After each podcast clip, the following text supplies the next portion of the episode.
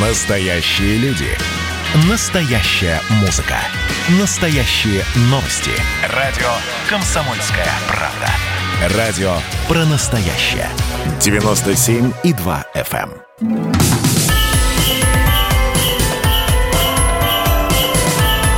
С Новым годом, страна!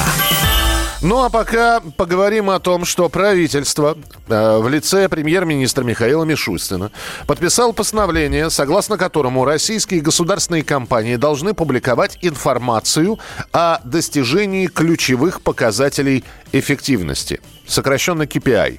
Соответствующий документ размещен на сайте правительства. Там прописаны требования по форме, по содержанию таких отчетов. Ну и в последние вот, вот, вот в эти вот формы госкомпании должны будут включать перечень ключевых показателей эффективности, э, плановые и фактические показатели, причины отклонения от заданных значений. И вот уже первые отчеты мы увидим с вами за 2021 год, видимо, в конце года. Вопрос остается одним. А можно ли эти цифры каким-нибудь образом подтасовать? Давненько мы не произносили это слово очковтирательство. Когда цифры будут большими, вот. э, А на самом-то деле, в общем, на словах ты Лев Толстой, а на деле, понимаете, ничего не получилось. Вот с нами на прямой связи Владислав Гинько, экономист, преподаватель Российской Академии Народного Хозяйства и Госслужбы при пра- президенте Российской Федерации. Владислав Иосифович, здравствуйте. Здравствуйте, Михаил. Можно ли подтасовать цифры? Ну, смотрите, как раз э, ситуация такова, что если речь идет о системе показателей, то если э, кому-нибудь захоч- захотелось бы как-то улучшить какую-то цифру, то это скажется на других показателях. То есть это, м, когда идет речь о системе, то это вот, ну, невозможно сделать. Это раз. Во-вторых, когда речь идет о государственных компаниях, то там э, нередко мы знаем, да, есть, а если мы говорим о публичных компаниях, там в том числе есть свободно обращающиеся акции, да, и их покупателями и соинвесторами могут быть в том числе частные компании и частные физические лица. Поэтому э, здесь э, речь идет о том, что государственные компании и так имеют э, часто публичную финансовую отчетность из-за того, что они являются акционерными обществами, а эта уже отчетность, она очень хорошо верифицируется с помощью аудита, независимого аудита, и верифицируется прежде всего и доверием инвесторов, да, то есть инвесторы покупают акции, покупают облигации, ну и в итоге самим государственным компаниям невыгодно, э, так сказать, пускать пыль в глаза, или как вот вы там сказали, очко, оч- очковтирательством заниматься, потому что мы, когда имеем речь о государственных компаниях, значительная часть из них работает на э, экспортные рынки, да, а там, э, собственно говоря, идет еще фильтрация и проверка того, что делается в компании, и, соответственно, э, это дороже сто- будет стоить. То есть, если ты попытаешься что-то, э, э, ну, как бы, то есть ты можешь это объяснить ошибкой, да, но эта ошибка будет очень дорого стоить, даже если ты случайно что-то ошибешься, и потом это окажется не так. Здесь, э, здесь просто можно потерять огромные экспортные контракты. Поэтому наши гиганты, да, если говорить о государственной компании гиганты, работают на экспорт, они, они как бы уже готовы, просто это еще давать такие показатели. Просто теперь будет в более публичном поле, все могут увидеть. И, конечно, это будет повод для кадровых перестановок,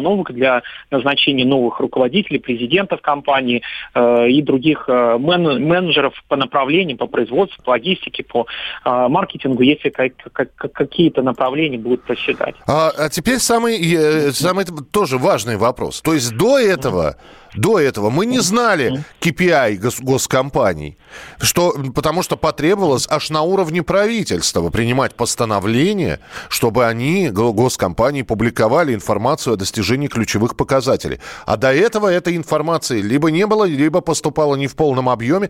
Но так что ли выходит?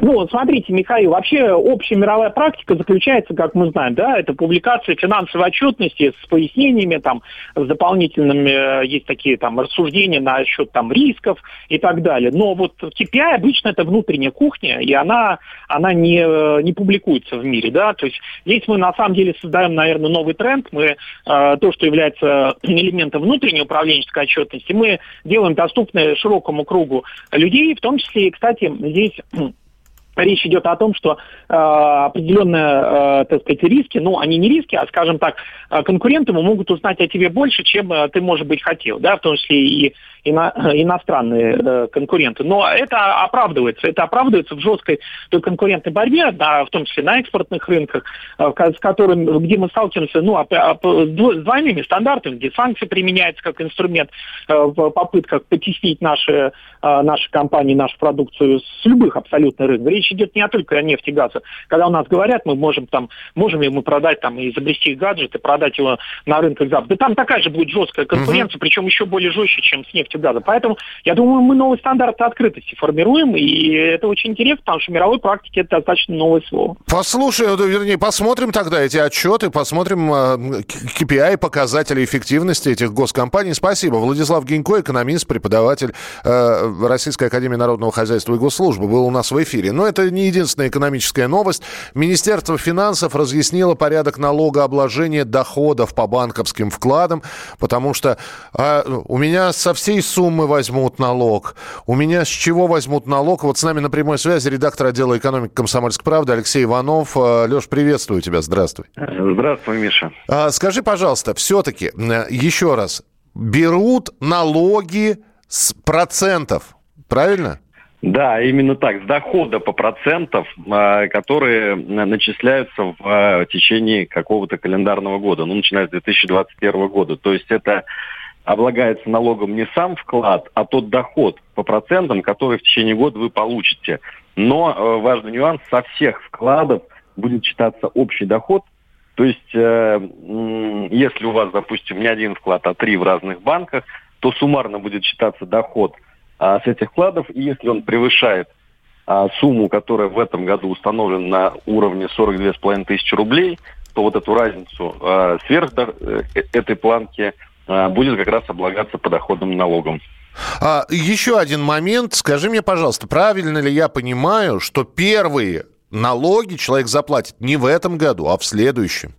Да, именно так, как, э, собственно, всегда происходит с налогами. А, с 1 января 2021 года это вступает в силу, но это именно налоги за 2021 год, которые мы платим аж в конце 2022 года. То есть налоги за этот год нужно будет оплатить до 1 декабря 2022 года. То есть э, срочно бежать и проверять свои кабинеты налогоплательщика не нужно, пока там ничего, конечно, нет. Ну и как к специалисту к тебе вопрос очень короткий. Скажи, пожалуйста, а вот за последние несколько месяцев все-таки в банковский сектор не отчитывался? У них стали, стал народ деньги снимать э, достаточно активно или э, количество вкладов не изменилось? Да, это тенденция, которую мы наблюдали весь предыдущий год, 2020. Деньги с депозитов утекали, но они, не сказать, что банки сильно страдают, потому что они предлагают другие инструменты, э, в которые э, люди перекладывают деньги. То есть со вкладов деньги утекают, но люди вкладывают их в том числе в фондовый рынок, в облигации федерального займа и другие финансовые инструменты. Спасибо большое. Алексей Иванов, редактор отдела экономики «Комсомольской правды», был у нас в прямом эфире. Куда бежим Ты ненавидишь мои мысли, стал чужим. Я растоплю твой лед, я попаду в твой мир. Для нас с тобой начнется очередной турнир. Найди ответы, но не стоит мне и говорить. Дотронься до моей руки, пора все изменить. Кому куда лететь, нам время повзрослеть. Моя любовь как айсберг на виду всего на треть. Ты просто дай мне минуту, мне минуту на мне мгновение, чтобы все на миг связать. И Дай обещания, забьются сердца. И то, что ты со мной будешь до конца. Дай мне минуту, мне минуту на объятия. Дай мне мгновение, чтобы все на миг связать. И Дай обещания, забьются сердца. И то, что ты со мной будешь до конца. Рассвет ударит по лицу? Я не боюсь, мы с ним сегодня заодно Договорюсь, ты утопил наш миг И подняла стена. На ней мы раньше рисовали свои имена. Мы два героя черно-белых кинокартин. По-прежнему одна, по-прежнему один. Время уходит в сон, война между двух сторон. Последний шанс, чтобы сердца забились в унисон. Ты просто дай